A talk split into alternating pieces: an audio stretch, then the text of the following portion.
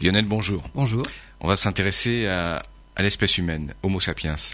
Aujourd'hui, il n'y a peut-être qu'une seule espèce d'homme sur Terre, mais cela n'a pas toujours été le cas. Il y a 300 000 ans, par exemple, il en existait neuf connus, mais il y en avait peut-être plus. Il y a 10 000 ans, il n'en restait plus qu'une.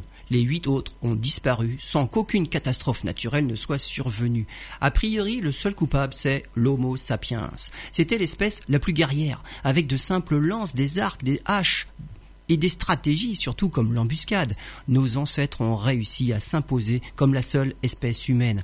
On retrouve des traces de violence sur beaucoup de squelettes d'autres espèces d'hommes victimes de l'Homo sapiens.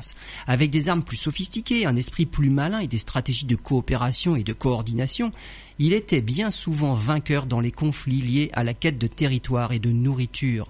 Dans bon nombre de films de science-fiction, on se pose la question du contact avec une espèce extraterrestre.